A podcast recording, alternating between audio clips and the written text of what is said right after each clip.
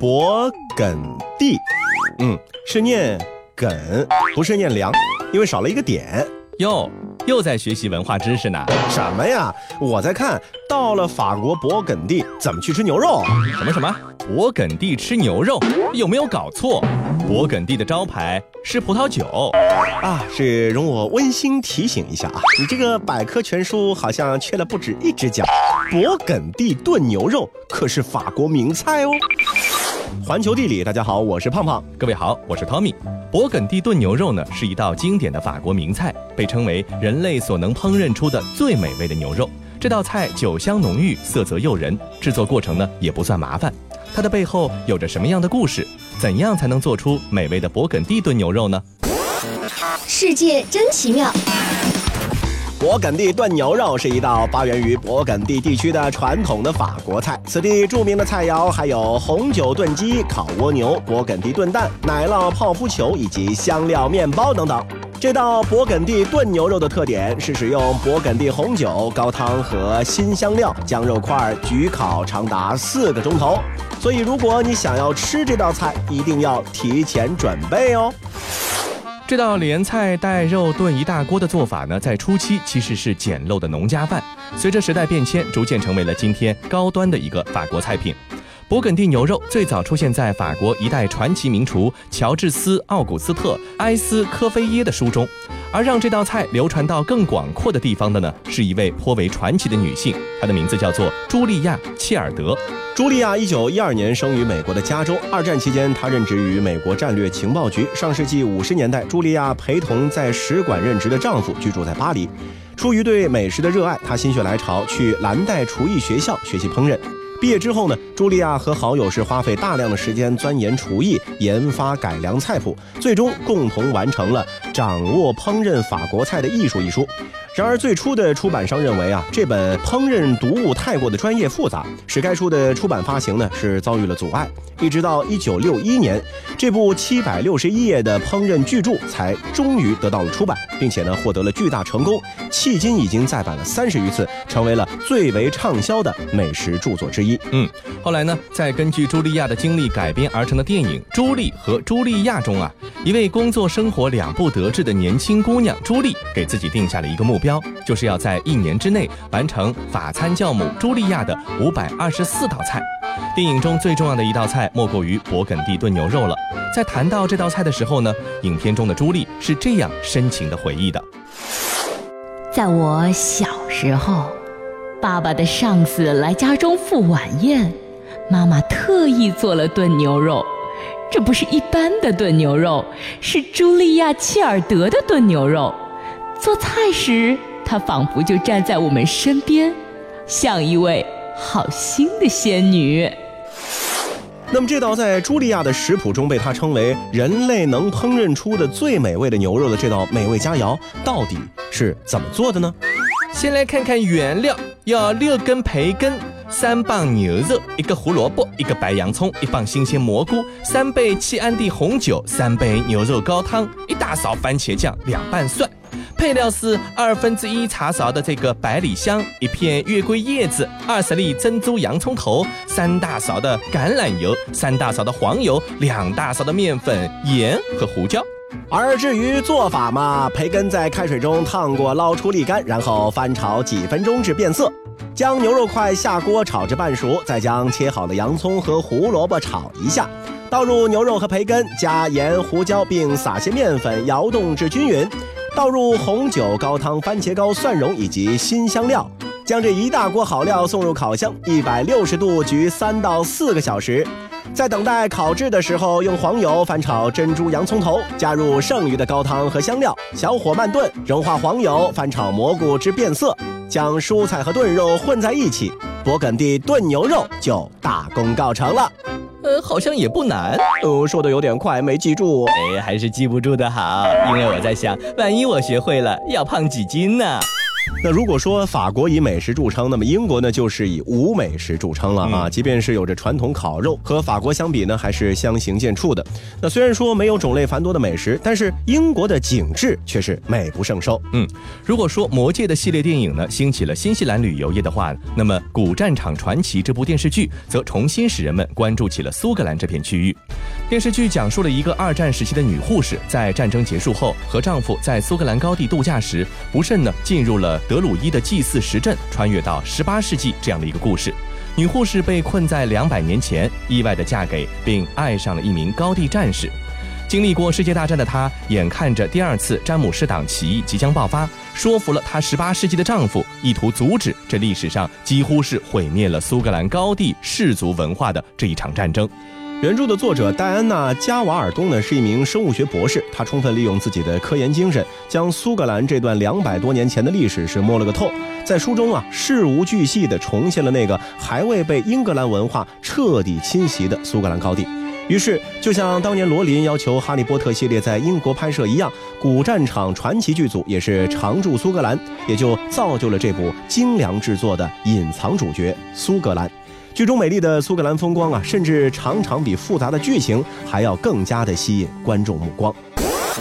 世界真奇妙。故事开始于一个叫做纳顿的地方。剧中女主正是在万圣节当天走进了这个具有古老神秘力量的巨石阵，才穿越到了过去。虽然这个地名为作者捏造，但苏格兰大大小小的巨石阵无数，而最大最壮观的巨石阵之一，当属路易斯岛的卡拉尼什石环。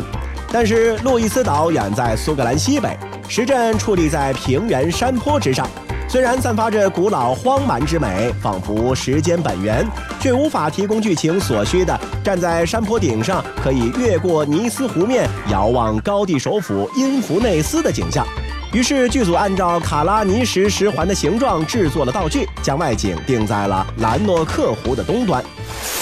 皮特洛赫里到兰诺克，从东往西的三条狭长的堰塞湖呢，是连接了凯恩戈姆山区南部边缘和苏格兰高地入口处的兰诺克沼泽。沼泽的另一端呢，是西高地俊俏的群山山头。湖的南岸倚靠苏格兰著名的谢赫伦山，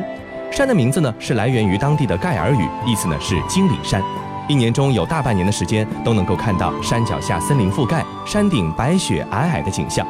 有如它的名字，仿佛隐藏着一个通往精灵世界的入口。由兰诺克一路向南，穿过些许整洁的村庄，也为剧组提供了不少的取景地，包括了德拉蒙德城堡花园，还有邻近的斯特林杜恩城堡。在剧中，杜恩城堡呢是男主角的舅舅麦肯齐宗族首领的城堡里尔克。因为交通便利呢，剧组最终选择了杜恩，而放弃了真正的麦肯齐宗族领地，据说是书中原型的利奥德城堡。利奥德城堡呢，是位于苏格兰大陆西北的萨瑟兰和罗斯两郡的比邻之处，至今呢仍然是保存完整，依旧为麦肯齐家族所用。如今的萨瑟兰呢，只有一望无尽的草原、湖泊和沙石峰顶的山峦，甚至很少能够看到村庄。唯有大西洋吹来的肆虐野风，好似苍凉的风笛声，在诉说那段宗族相杀，却最终被外来者几乎赶尽杀绝的过往。行走小百科，这一切的发生，都是因为苏格兰和英格兰自古在政治和宗教上面的分歧而造成的，最终因为那个从小被流放意大利的美王子查理而酿成了悲剧。一七四五年，查理王子从欧洲登陆了苏格兰，在西高地的芬兰谷带领苏格兰各宗族发起了起义，意图从当时的国王乔治二世手中夺回王位。但是最终因为财政空虚、兵力涣散，还有查理愚蠢的战地策略，苏格兰军败北克罗登沼泽。克罗登沼泽地位于高地首府因弗内斯市东边的不远处。那如今呢，人们在原址是建造了一座博物馆来纪念这一惨痛的战役。战败之后啊，苏格兰军战俘是被残忍的杀害了，各宗族呢也是被王室控制。苏格兰盖尔语和格子尼呢是被禁了将近四十年，再加上紧接着的大饥荒和圈地运动，高地凯尔特人的氏族文化是逐渐消亡，原本布满村庄的苏格兰高地也是变得人烟稀少。那起义后的苏格兰呢，和往日呢再也不一样了。苏格兰主岛西边的赫布里底群岛，包括我们说过的天空岛在内，随着美王子的西逃，就成了18世纪之前苏格兰凯尔特文化最后的保留地，也是至今零星仅存的盖尔语母语者们的家园。在那里啊，故事还在传讲，歌谣还在传唱，不仅是在舞台上，而是更接近最初的风貌。Goodbye to you, my trusted friend. Each other since we were nine or ten. Together we've climbed hills and trees. Learned of love and ABCs. Skinned our hearts and skinned our knees. Goodbye, my friend, it's hard to die. When all the birds are singing in the sky. Now the spring is in the air. girls are everywhere. Think of me and I'll be there. We had joy, we had fun, we had seasons in the sun. But the hills that we climbed were just seasons at a time. 环球地理， 欢迎回到环球地理，大家好，我是胖胖。各位好，我是 Tommy。英国呢，不但有壮美的苏格兰风光，还有众多的博物馆，已经是成为了人们去英国旅行的必到之处。嗯，作为眼下城市旅行的爆款啊，夜游博物馆的概念呢，已经是为越来越多的旅行者所接受了。当伦敦、巴黎、阿姆斯特丹相继推出一年一度甚至一年两度的博物馆之夜文化周的时候啊，各大老牌博物馆呢，也是不甘示弱的把夜宿体验纳入到了常规项目。我们先来看一看美国自然历史博物馆。美国自然历史博物馆呢是全球规模最大的自然历史博物馆，馆内四十五间大小陈列厅，如非洲哺乳动物馆、人类起源斯皮策展厅、海洋生物米尔斯坦展厅，都会在夜间对访客开放。那整个的美国自然历史博物馆的夜宿项目是持续十五个小时之久啊。上半夜的活动呢，包括了博物馆导览、晚餐、工作坊、特别展览、活体动物展示或者 3D 电影展映等不同的类型。届时呢，访客将有机会在讲解员的陪同之下，持手电筒巡游于大型古代动物模型之间。下半夜的活动呢，则要简单多了。访客只需要前往米尔斯坦展厅，在巨型蓝鲸模型下方找一个空床位就可以了。嗯，好些参加过成人夜宿项目的访客说啊，这头二十九米长的蓝鲸似乎拥有催眠神力，让人一觉睡到酣畅淋漓。甚至很多人表示啊，自己是第一次在公共场合打地铺过夜，完全想不到可以睡得这么沉。但是呢，其实这个价格呢也是不菲的哈。嗯儿童和家庭访客呢是每人一百四十五美元，而成人访客每张票呢是三百五十美元。这真是比住五星级酒店还要贵啊！是啊，接着我们再来说到英国自然历史博物馆。恐龙陪睡呢是英国的自然历史博物馆今年的一个招牌项目，在伦敦乃至整个英国的博物馆爱好者群体中呢是拥有着非常高的人气。你可以把它当成是一个大型的变装趴，因为的确有相当多看起来非我族类的成年人是穿着奇装异服来这儿打地铺的。嗯，夜宿期间呢，访客可以自行选择心仪的古代动物化石或者骨骼标本，划定属于自己的营地。博物馆呢，除了全程供给美食和软饮料之外呢，还有意为那些不想睡觉的派对动物们提供音乐表演，还有马拉松式的电影放映活动。值得一提的是啊，从二零一七年八月开始，博物馆还破天荒地开放了藏有一百二十六岁蓝鲸骨骼标本的中央大厅，供访客来进行露营。并且在传统夜间活动项目的基础上，增加了科技秀、喜剧脱口秀、三小时晚餐、鸡尾酒会，以及带有猎奇色彩的昆虫美食品鉴会等等的非固定的娱乐单元。票价呢也是不菲的，儿童和家庭访客呢是每人六十英镑，成人访客呢每人一百八十英镑。英国的博物馆呢，真的有非常多。除了英国自然历史博物馆，大英博物馆的夜宿活动呢，也已经是连续举办了好多年了。嗯，目前频率基本上是稳定在了每一到两个月举办一次，搭配短期性的展览或者是不同主题的工作坊一起呢，是呈现给访客。遗憾的是啊，该项目呢主要面向的群体是八到十五岁之间的儿童，所以咱们呢就没有这个福气了。嗯，依照惯例呢，夜宿当晚的活动呢将会从学习音乐、舞蹈、做手工、听故事开始。访客呢将会在讲解员们的陪同下进入博物馆的非常规展览区域呢进行巡游，随后来到埃及展厅和亚述艺术展厅，在巨大的埃及雕像法老石棺跟前呢建立一个属于自己的营地。大英博物馆会在活动结束前向每位访客小朋友呢赠送一个福袋，里面有玩具、纪念品、参加特别展或者工作坊的邀请卡、折扣券等等的东西。同时呢，也会奉上一份来自博物馆咖啡厅的免费早餐。这一切呢，还是性价比很高的，因为呢，门票四十五英镑就全部囊括在内了。最后，我们再来说一说澳洲博物馆。二零零六年上映的电影《博物馆奇妙夜》呢，是使得澳大利亚最大的自然历史博物馆——澳洲博物馆，在同一年变身成为了通宵达旦的电影狂欢圣地。受到了电影的启发，博物馆紧接着又推出了面向亲子团体访客的“与恐龙同眠”夜宿活动。如今呢，也已经是成为了澳大利亚最受欢迎的亲子项目之一。嗯，那在夜宿开放日呢，访客将有机会在澳洲原生动物展馆内享受一顿美味的自助餐，随后在讲解员的陪同下，和博物馆的常住居民、一只曾经在一亿年前生活的澳洲小恐龙见面。而当晚的重头戏呢，莫过于在史前动物的骨骼标本还有化石前面安营扎寨。不过呢，也有不少体验者说啊，在恐龙旁边入睡的过程固然是新奇有趣，但是想想呢，也挺让人后怕的。尤其是当你的睡袋碰巧位于一个全尺寸食肉型恐龙的模型下方，午夜梦回映入朦胧眼帘的，首先是一排野蛮的牙齿，这会是一种怎样的体验呢？不管怎么说啊，正是世界各地不同的灿烂文化，让我们这个星球也是变得多姿多彩。而在自然界啊，提到多姿多彩呢，就会让人很自然的联想起变色龙这种生物。有些视频网站上的变色龙视频啊，变色速度呢是以秒来计算的，但其实啊，这些视频呢往往是经过了后期处理，变色龙的实际变色过程啊，并没有那么的迅速，而且夸张。嗯，咱们就拿曝光率比较高的高冠变色龙来说，这种变色龙体长大都在三十到六十厘米之间，间是变色龙大家族中的一个大块头。它们的头顶上呢有着高高的肉冠，肉冠中呢有和头骨相连的高耸骨板。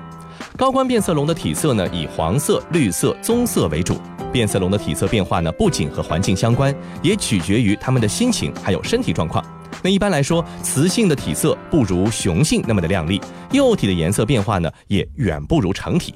行走小百科。高冠变色龙具有领域性，一山只容一虎，一树只容一龙。雄性遇见同性或者异性时，都会在短时间内产生体色变化。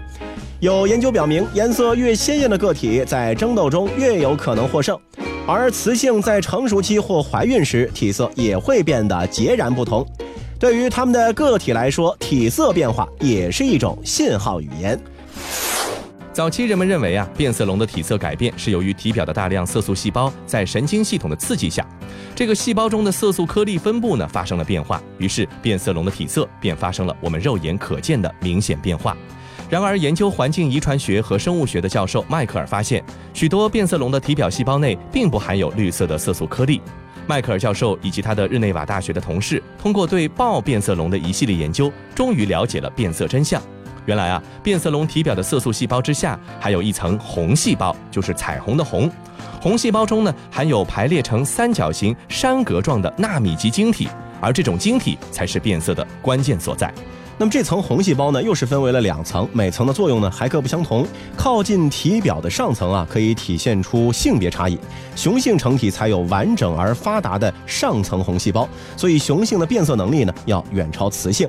当变色龙心情放松的时候，这层红细胞中的晶体紧密排列，反射蓝光，透过含有黄色色素的表皮，让变色龙看起来呢是呈现绿色。嗯，反之，晶体之间间隔变宽时呢，波长更长的光段得以反射，让变色龙的体色在黄色到红色的范围进行变化。嗯，下层红细胞反射的光谱范围呢，要比上层更大一些，连我们的肉眼不可见的近红外光也能够反射。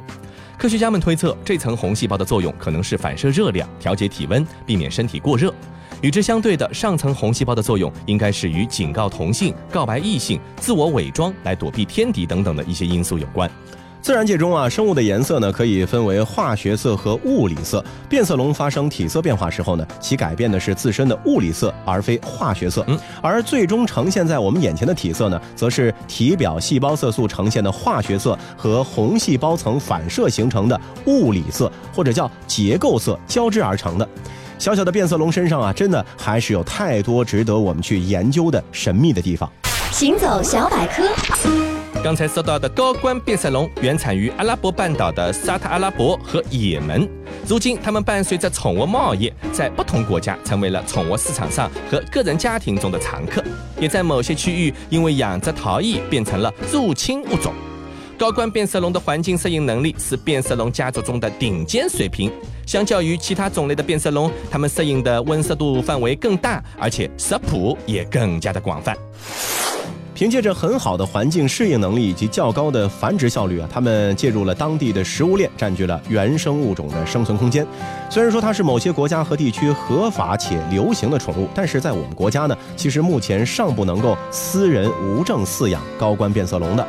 高冠变色龙对于环境饲养的要求呢是非常的苛刻的，需要生活在较高的湿度而且通透的生活环境当中。万一养不了随意放生，那么它们有可能就会造成物种入侵，排挤当地的原生物种，造成不可避免的生物灾难。好了，以上就是这期节目的全部内容，非常感谢您的收听，我们下期再见。失去